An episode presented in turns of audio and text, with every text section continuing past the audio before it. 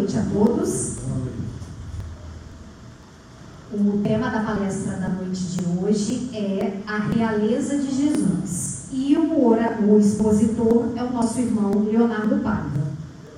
É, os dois avisos da noite de hoje. O primeiro é sobre o estudo sistematizado da primeira fase, né? Quem tinha feito a inscrição lá para 2020, que por conta da pandemia não teve o início a Secretaria da Casa pede para informar o nome novamente lá na Secretaria para formação das turmas agora com início previsto para fevereiro ou março de 2022. O outro aviso é sobre a agenda do Centro Espírita Caminho da Luz, que está à venda lá na Secretaria pelo valor de 30 reais. E o outro aviso é sobre, na hora da do, da prece final, na hora do passe coletivo que está sendo realizado aqui no salão. É, os irmãos que se sentirem à vontade estão convidados para nos ajudar na hora da vibração do passe. A nossa página inicial da noite de hoje é a mensagem 133 do livro Pão Nosso, de Chico Xavier, pelo Espírito de Emmanuel.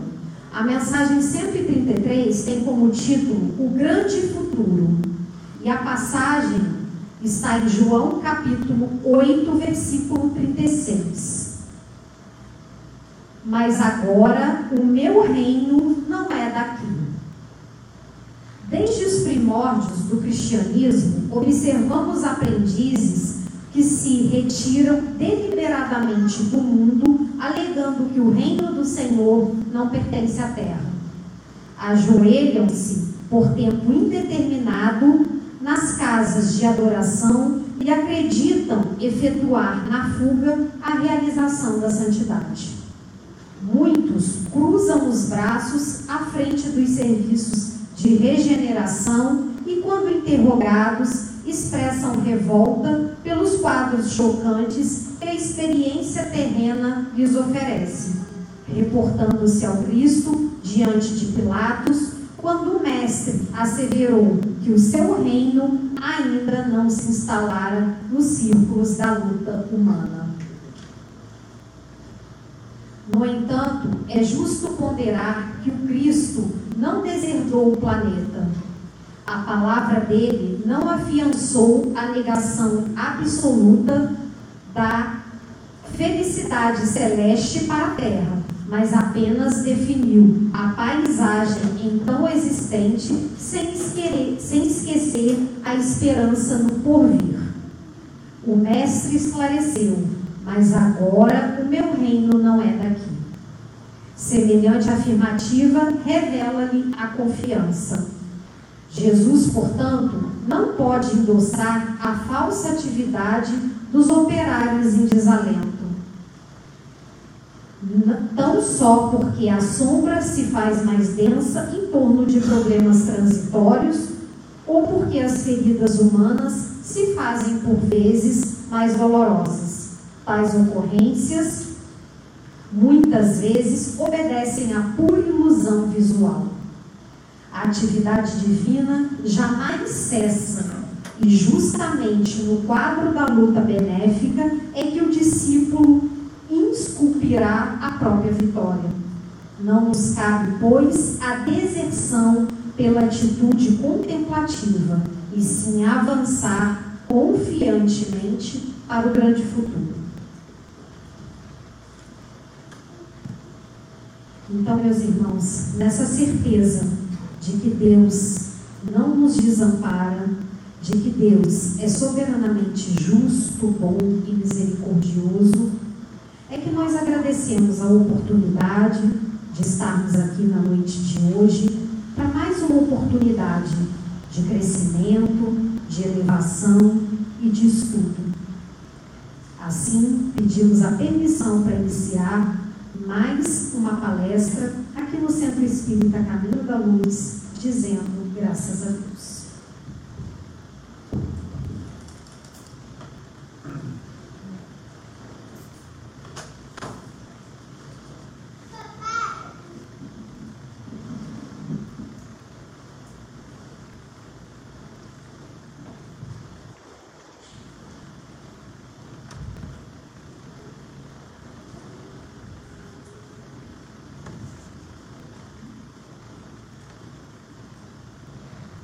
noite a todos. É um prazer estar aqui reunidos né, para falar um pouquinho sobre o Evangelho de Jesus, para poder, mais uma noite de aprendizado, nós possamos estar sendo iluminados pelos nossos mentores espirituais, cada um de nós recebendo aquilo que precisamos nesse momento. É, o tema de hoje, como já foi dito, é meu reino, não, é, desculpe, é a realeza de Jesus, e esse tema está no capítulo 2 do Evangelho, é, meu reino não é deste mundo. É, é um capítulo muito importante, não à toa está logo no começo, porque ele vem nos esclarecer vários pontos sobre a passagem de Jesus na terra, sobre a missão de Jesus na terra, que ele veio nos trazer, o que ele veio nos ensinar e nos mostrar. É, e a gente vai discutir um pouquinho hoje à noite sobre esses assuntos. É, capítulo 28 de João, versículos 33, 36 a 37. João relata uma conversa entre Pilatos e Jesus, logo após Jesus ser preso.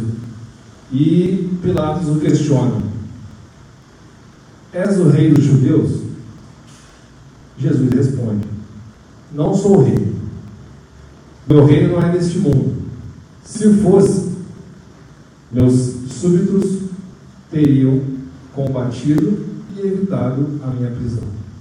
Então aí já está logo a primeira lição que Jesus nos traz, porque qual rei seria preso sem um conflito? Sem que tivesse um exército protegendo, sem que tivesse soldados os escoltando. E Jesus não tem nada disso. Não resistiu, ninguém é, combateu por Jesus.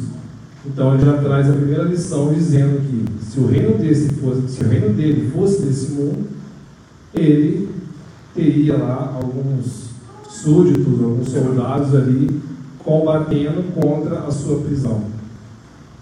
Não satisfeito, Pilatos continua: Tu és o rei?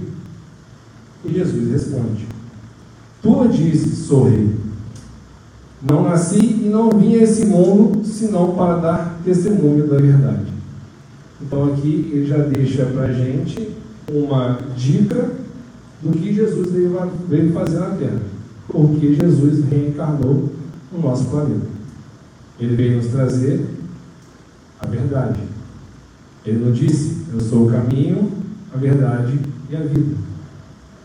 E aí nós vamos ver ao longo do, do estudo da noite que tudo isso está muito claro no Evangelho, né, nas palavras de Jesus. Esse capítulo ele traz para a gente três temas. Né? Ele fala sobre a vida futura, ele fala sobre o ponto de vista da época, época em que Jesus esteve encarnado, e ele vem falar sobre o que finalmente é o nosso tema da noite, que é a realeza de Jesus. Quando ele fala da vida futura, né, ele nos traz um pouquinho sobre como era a mentalidade do povo judeu naquela época. Não se tinha a noção do que acontecia fora do homem. Não se sabia que a vida continuava após o desencarne. Não sabiam que tínhamos uma vida futura. Os judeus na época, eles tratavam tudo como uma passagem. Estamos aqui a passagem, vamos aproveitar ao máximo e, é, como consequência disso, tudo é traduzido em bens materiais. Então, se uma pessoa tinha muitos bens, falava-se falava que era uma pessoa muito boa e, por recompensa, ele conseguiu obter aqueles bens. Da mesma forma, o contrário acontecia. Quando se falava, é, quando a pessoa perdia seus bens ou quando a pessoa cometia algum delito, acreditava-se que o castigo de Deus era tomar-lhes os bens que tinham. Né? Então, é, e a gente vê, né? Jesus veio simples, um camponês simples, sem riqueza material alguma. Por que, que os judeus, mesmo com a presença de Jesus, tinham esse pensamento? Jesus não mostrou tudo para os judeus não contou a história completa para os judeus. Porque eles já estavam preparados para ouvir. O Espiritismo foi revelado, foi traduzido por Kardec 1800 anos após a passagem do Cristo. E aí a gente tem uma outra é, máxima né, que a gente usa, cada coisa no seu tempo. Não adiantava Jesus vir falar para um povo que ainda vivia resquícios lá da lei de olho por olho, dente por dente, falar de vida futura, falar de vida após a morte. Eles não estavam preparados para tanto ensinamento, tanto conhecimento. É, são, são, são etapas, né?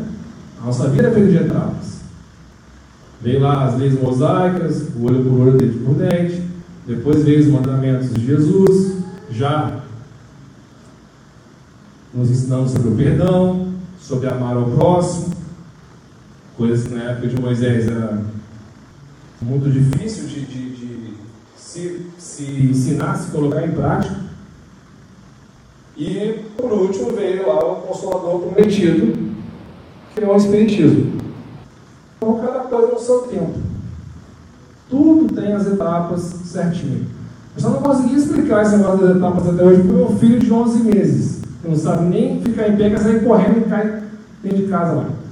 Para ele não consegui explicar ainda que tudo tem seu tempo.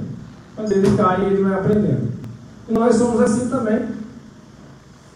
Como o meu filho de 11 meses lá, que não sabe andar e quer correr. Nós somos assim também. Caímos, aprendemos, levantamos, seguimos. Caímos de novo. E assim vai. Até que nós adquirimos o conhecimento, colocamos em prática e paramos de cair. Essa é a ordem natural das coisas. Essa é a ordem que nós vamos ter que passar para chegar lá onde nós queremos. É, bom, outro ponto colocado nesse capítulo do Evangelho é o ponto de vista. Né? E aí traz um pouquinho sobre essa começo dessa transição, onde Jesus, após a passagem de Jesus, as coisas começam a mudar um pouco. Alguns já começam a assimilar um pouco mais sobre o amor ao próximo, sobre a caridade, sobre as leis de Jesus. E aí, aos poucos, eles vão mudando o ponto de vista que tinham em relação à vida. Que a vida é muito mais do que vir aqui, passar alguns anos aqui a passeio, curtindo, usufruindo. Existem muito mais coisas por trás disso. Ao contrário de que até hoje alguns pensam, não estamos aqui a passeio. Jesus não veio aqui a passeio. Estamos aqui para aprender. A reencarnação nada mais é do que uma dádiva de Deus. É uma oportunidade que nós temos de corrigir os erros do passado, né? reparar alguns erros que nós fizemos em outras encarnações e, a, e seguir adiante e evoluir. Para isso precisamos de estudar, né? de adquirir conhecimento. Ninguém aprende nada sem estudar. É isso? Então a gente passa por essas etapas. Bom, e por fim, entrando mais precisamente agora no tema da palestra, a realeza de Jesus, que é o terceiro item desse capítulo, é, a revista espírita de 1864, ela, desculpa, 1868, ela nos fala sobre uma realeza divina, uma realeza espiritual, a qual Kardec ela chama de aristocracia intelecto-moral. Nome bonito, né? Aristocracia intelecto-moral. E ele, e ele nos traz como o futuro da humanidade. Ou seja, aonde nós iremos chegar, a esse nível. É, nessa realeza, né, nessa realeza espiritual, segundo São Luís, também na revista Espírita de 1868, os níveis mais altos dessa realeza são compostos pelos Cristos. Na escala evolutiva dos espíritos, nós temos lá os espíritos superiores e nós temos os, os Cristos. Os Cristos são É o nível mais alto que nós temos na, na, na hierarquia espiritual. E nesse. Esses espíritos puros, eles são infalíveis. Os Cristos são infalíveis mesmo quando encarnados. Por exemplo, o nosso Cristo Jesus, que veio, passou por tudo que passou, sem que tivesse uma falha, sem que tropeçasse uma pedrinha que seja. E aí, São Luís nos diz que quando chega nesse nível, eles começam a ter direito a alguns desígnios divinos. Eles são introduzidos em alguns desígnios divinos. E aí, de posse desses desígnios, eles passam a se transformar em agentes do amor, de agentes de Deus. No livro Evolução dos Dois Mundos, também, André Luiz nos fala da cocriação. Né? A cocriação é em um plano maior. Um plano maior, um plano fora do homem. Que é onde estão os Cristos. Né? E ele traz lá é, cada um dá um nome, né? Os Messias, os hindus, enfim.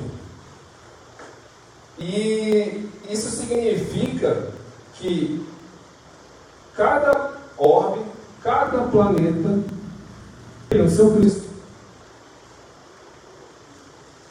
Né? Que vai ser o responsável por governar aquele orbe, por conduzir aquele planeta. No nosso caso, é, há mais de 4 bilhões e meio, esse homem é governado por um Cristo.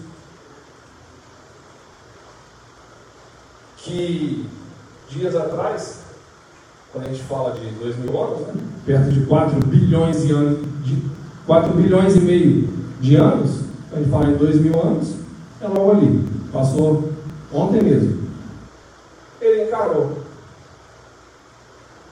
Ele encarnou.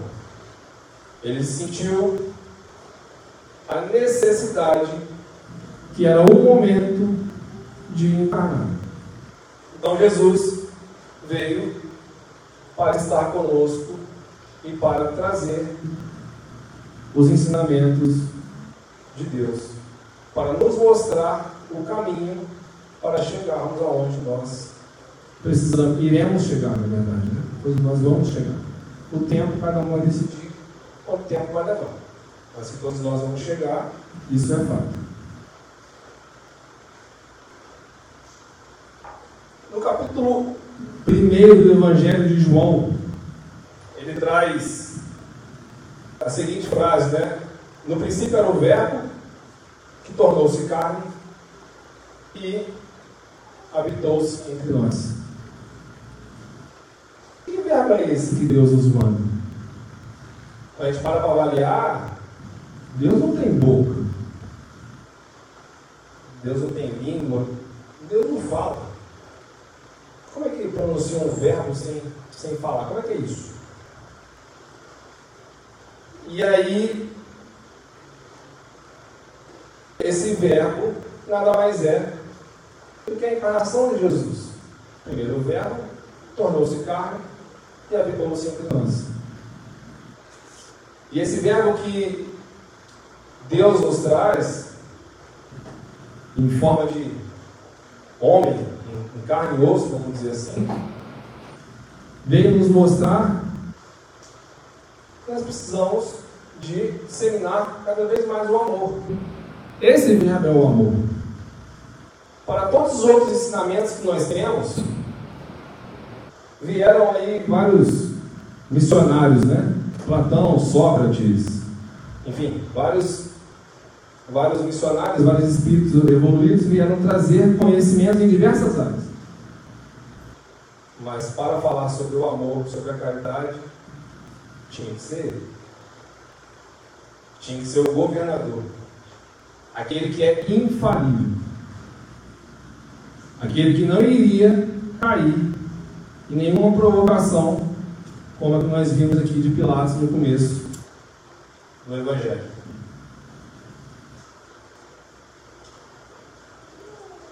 Uma passagem de Jesus, quando ele se encontra com o centurião. O centurião era um comandante do exército romano. É, centurião porque ele comandava a centúria, né, 100 homens. E o centurião vai até Jesus, ele tem um dos seus filhos adoentados, e ele vai até Jesus e pede para que Jesus o ajude e cure o seu filho. Jesus, como sempre, prontamente se dispõe a ir até o local onde está o seu filho, até a casa do centurião, para que possa curar o centurião, o filho do centurião, no caso. E aí o centurião recusa que Jesus vá até a casa dele. E Jesus fala assim, vou lá curar o seu filho. Não. E o centurião diz, eu não sou digno que entreis em minha morada. Pela grandeza de Jesus, eu não tenho estrutura suficiente para que Jesus entre em minha morada. E aí ele fala: Você não precisa de ir até lá, mestre.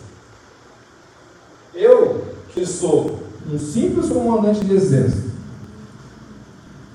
totalmente falho, se eu dou uma ordem a um dos meus comandados, eles vão lá e executam.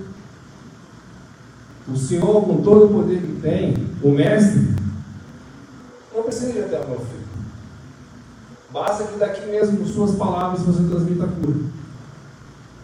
Jesus se espanta com tamanha fé de um ser, de um cidadão, de um humano, que comanda um exército. E Jesus diz para os que estavam com ele: Nem em Israel há visto um homem de tanta fé, que realmente acredita naquilo que ele não vê. Essa é a fé raciocinada. Né? A gente acredita, mesmo não tendo condições de observar. E aí entra o segundo ensinamento de Jesus. A fé raciocinada. Nós precisamos de acreditar que existe um propósito em nossas vidas. Nós temos um Pai que nos ama mais que qualquer outra pessoa. Porque o amor divino é o amor supremo. Se a gente acha que os nossos pais nos amam, imagina Deus. Se a gente acha que os nossos pais são capazes de tudo por nós, imagina Deus. Como eu disse anteriormente, está aí a prova, que é a encarnação. Então, o centurião, na sua humildade, fala: Jesus, eu sou um líder de um exército, mas eu sou falho. Consigo. Você consegue muito mais do que eu. Então, aí está lá. Primeiramente, a humildade do centurião em reconhecer as suas limitações. E aí a fé que ele tem né, em Jesus. Como nós estamos falando da realeza, é, é, uma realeza divina, como será que Jesus, que é o governador do nosso planeta, né, é, montou a sua equipe de trabalho? Logicamente que Jesus não comanda o nosso órgão sozinho. Existe toda uma equipe, todo uma, um ministério né, de espíritos superiores, espíritos puros. Não adianta ele pegar alguém que não seja puro, porque não vai conseguir cumprir as missões que tem. Né? E aí, eu estudando para palestra, eu fiquei pensando, né, veio a mente. Eu imagino que o estagiário de Jesus lá no ministério, falando de estagiário, que ele sempre leva a culpa de tudo, né? Quando ele foi estagiário aqui, vai saber o que eu estou. Eu já fui estagiário, gente. Tudo é culpa do estagiário. O estagiário, aquele lá que é o que menos sabe, porque leva a culpa das coisas que não dão muito certo. Eu imagino que ele tem aí algumas, alguns milhões de anos que ele é espírito puro. Para a gente ter ideia da grandeza da equipe do ministério de Jesus. Porque os ministros mesmo você já tem centenas de milhões de anos que são espírito puro. Lembre-se que Cristo é Cristo há pelo menos 4 bilhões e meio de anos. Porque para governar o país, desculpa, para governar o mundo, o orbe, ele tem que ser, tem que ser espírito, ele é um Cristo. Um espírito infalível, mesmo quando encarnado. É, como encarnado, né, então ele tem o ministério dele e ele vem à Terra. Logicamente, essa equipe assume o comando do planeta lá, enquanto Jesus está na sua missão. Ele está encarnado. E aqui ele tem, lógico, totalmente o livre-arbítrio para poder montar a sua equipe.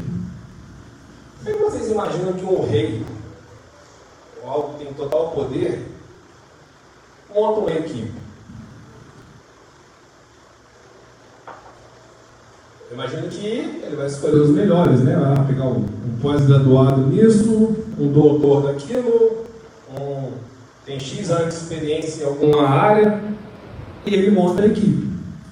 Né? É isso que a gente vê por aí, nos governos que nós temos por aí. Jesus não. Ele pegou um pescador, certo? Pegou um que sabia, estava lá anotadinho, sabia que ele ia, se, ia o trair, ou seja, escolheu um traidor para ele, para a equipe dele. Dois irmãos jovens, João e Tiago, não é isso? E montou a sua equipe com pessoas simples, com humanos simples. Simples, imortais e falhos. Que levam também certo tempo para entender a grandeza de Jesus. Tanto que em várias passagens ele fala que os apóstolos não conseguem compreender a grandeza dele. Um deles pergunta: Como faço para ver a Deus? Perguntou para Jesus. E Jesus responde: Você está comigo esse tempo todo e não consegue ver a Deus?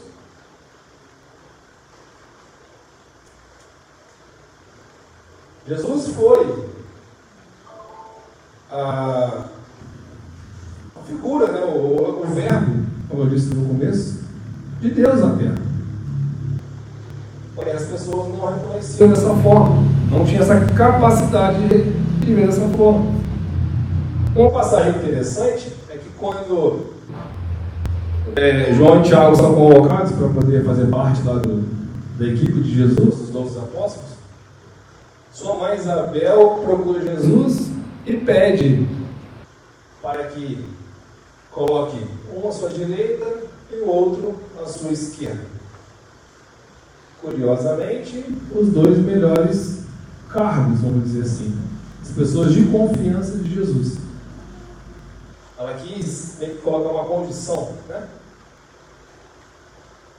E aí Jesus respondeu: Estás me pedindo para colocares um à minha direita e outro à minha esquerda. E eu vos pergunto: eles estão prontos? Eles estão preparados para beber do meu cálice?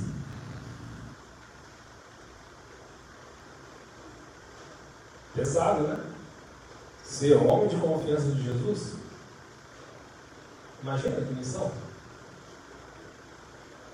Quer falar sobre o Evangelho?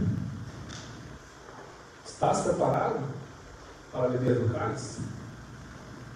E aí, trazendo para a nossa realidade hoje, quer ser um médium? Estás preparado para beber do cálice? Essas são as reflexões que nós temos que fazer. Beber do cálice é passar por que Jesus passou. É suportar todas as desavenças que iremos ter. É abdicar, muitas das vezes, nossas vontades, porque nós não sabemos o que nós precisamos. Nós não sabemos do que somos capazes. E muitas das vezes pedimos coisas absurdas. Sem termos a certeza de que damos conta do recado. Muitas das coisas, gente, que parece ser boa para nós, quando encarnados aqui na Terra, vai nos trazer um problema futuro que vocês não têm ideia. A pessoa pede para ganhar na Mega Sena, por exemplo. O mentor espiritual fica, pelo amor de Deus, não deixa esse cara ganhar. Porque se ganhar, vai me dar uma dor de cabeça. Ele, sem ter independência financeira, me dá um trabalho um pouquinho que ele tem. Se tiver muito, eu não dou conta. Pelo amor de Deus, esse rapaz não pode jamais ter uma independência financeira, que é uma das coisas que as pessoas mais pedem. Nós ainda, na nossa ignorância, na nossa nosso apego material. Assim como os judeus há dois mil anos. Ainda somos muito apegados à matéria. Ainda valorizamos muito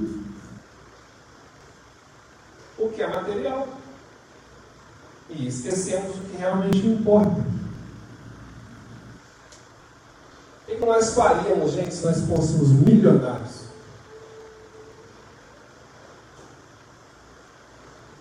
Será que não iríamos comprometer encarnações para frente? Será que não iríamos adquirir débitos para as próximas encarnações?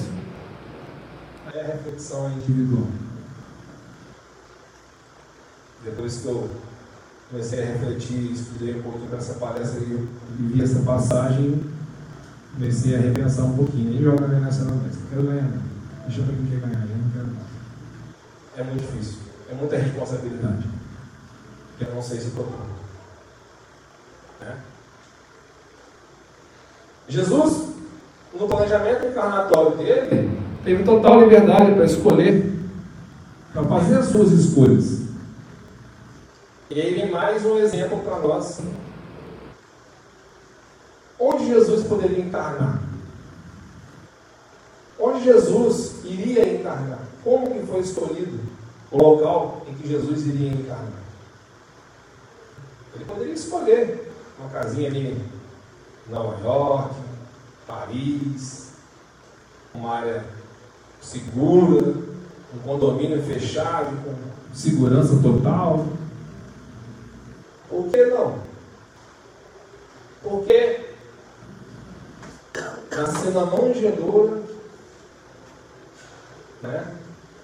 numa zona rural, ele poderia escolher a família que ele queria encarnar. A pessoa que maravilha, uma família estabilizada, de espíritos evoluídos também, onde não tivesse confusões, não tivesse tribulações. Como é que nós escolheríamos hoje, pessoal? Se nós tivéssemos a oportunidade, o que, que nós iríamos escolher?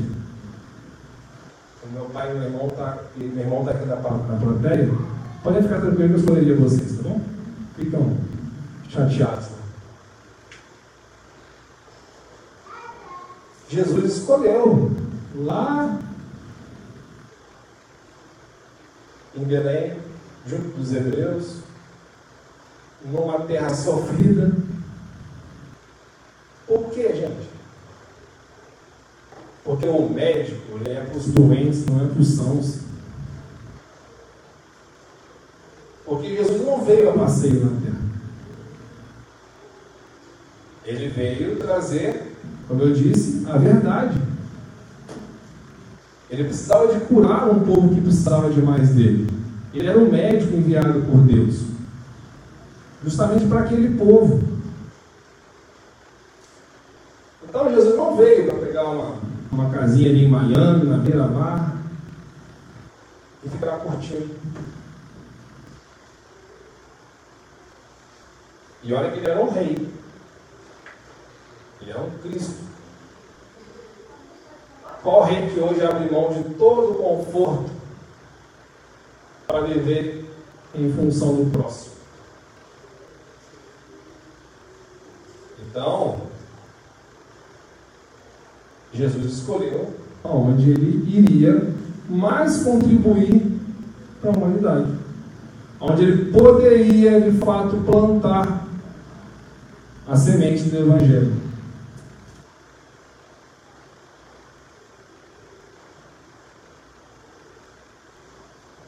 Seu último ato sobre-humano, né, é, um ato a gente chama de sobre-humano porque os simples mortais não conseguiriam realizar o que ele realizou.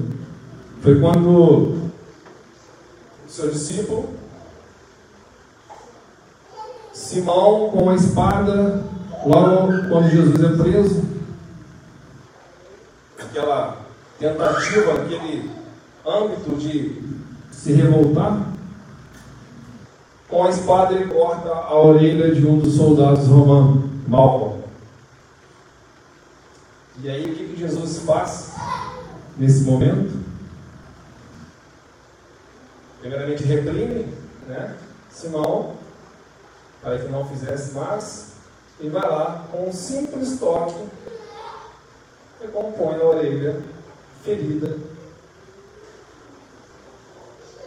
do soldado. A cirurgia plástica mais rápida da história da humanidade. foi feita por um homem que não tinha nem CRM. Não era um médico da terra. E ali ele dá o seu último, o seu último sinal de que realmente era Jesus. E ainda nesse momento, ele é ainda nesse momento ele é hostilizado, tentado por Pilatos, por aqueles que estavam o prendendo. Quando dizem, se tens o poder, por que não se solta?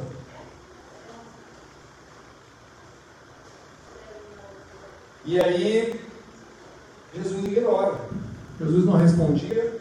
Jesus não, não debatia, não combatia. Ele era o dono da verdade. Jesus foi o dono da verdade, mas nunca se comportou como o dono da verdade. Nunca quis provar para ninguém que ele era o dono da verdade. Simplesmente fazia suas ações, cumpria com a sua missão e aí, cada um que ia tirar as conclusões que quisesse. E nós, gente,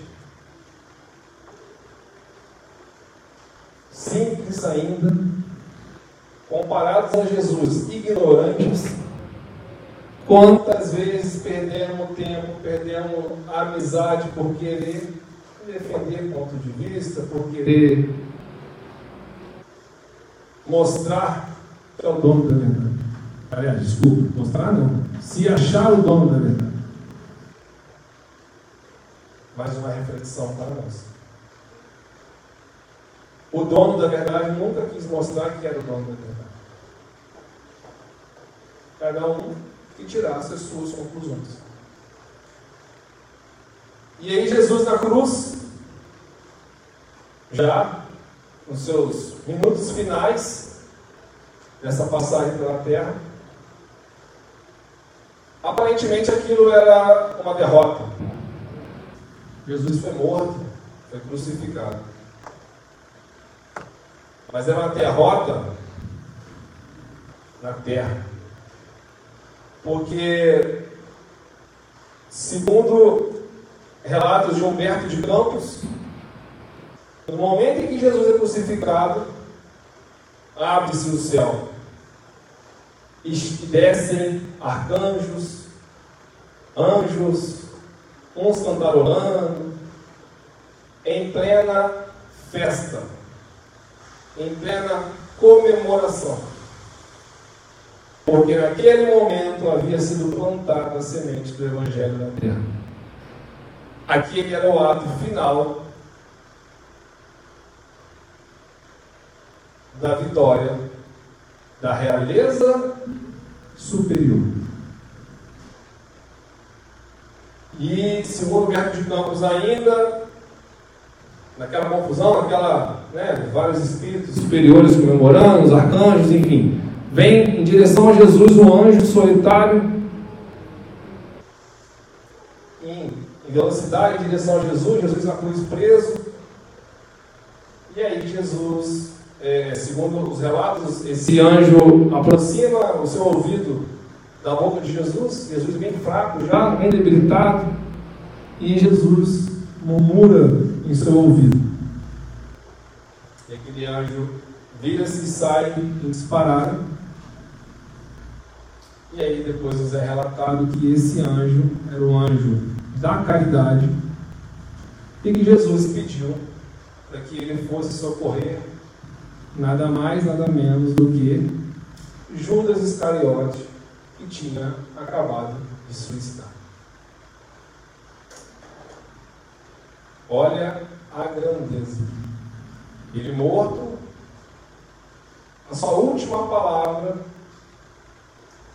era a recomendação para que um anjo fosse socorrer aquele que o traiu, aquele que o entregou.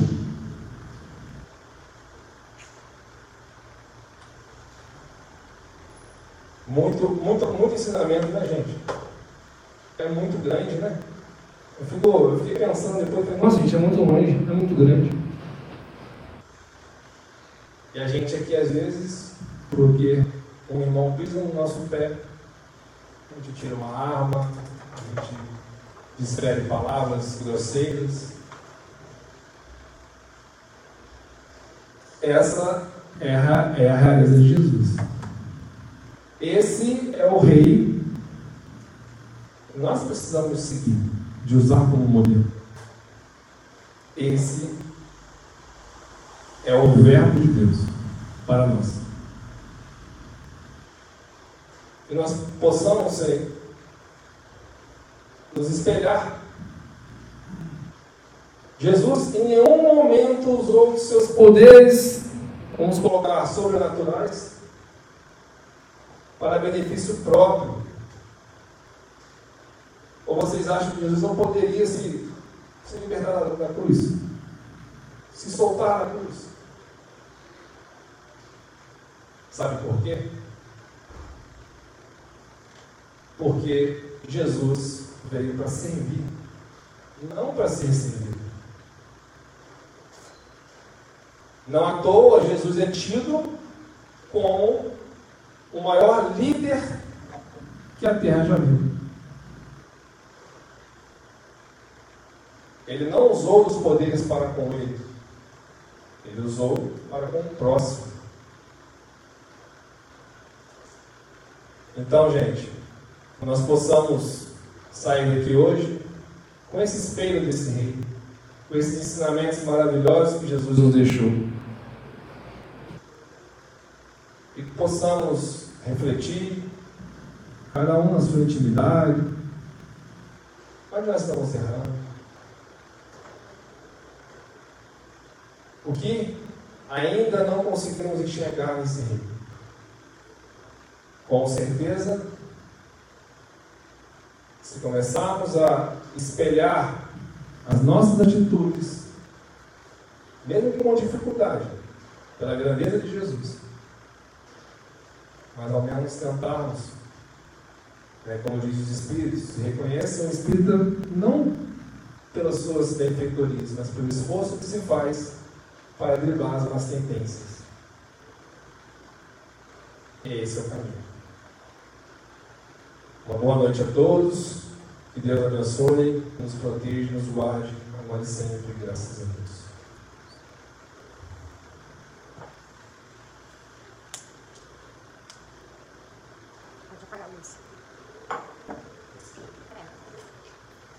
Vamos nos preparar para a nossa prece. de encerramento, nesse momento, mentalizando a imagem desse Cristo, que nós possamos pedir a proteção dos nossos mentores espirituais, nós possamos agradecer, Senhor, por tudo que tem nos proporcionado, pela oportunidade que nos deste de estar aqui nessa noite, no momento em que passamos de muita turbulência, de muito sofrimento, de muita dor, mas com a fé de que dias melhores virão, de que tudo isso faz parte do nosso processo de amadurecimento espiritual, de crescimento. Agradecemos a Ti, Mestre, todas as bênçãos que derramam sobre nós. A presença dos nossos mentores espirituais, que nos amparam, que nos ajudam, que nos mantenham no caminho da paz, do amor. Que nós possamos, ao sair daqui, encontrar todos os nossos familiares em paz, em harmonia, e que possamos levar para o nosso lar um pouco dessa energia que estamos recebendo nesse momento, Senhor. Agradecemos por mais uma noite de estudo. Pedimos a permissão para encerrarmos a primeira parte dos trabalhos da noite de hoje, partindo agora para o nosso passo. Que assim seja, graças a Deus.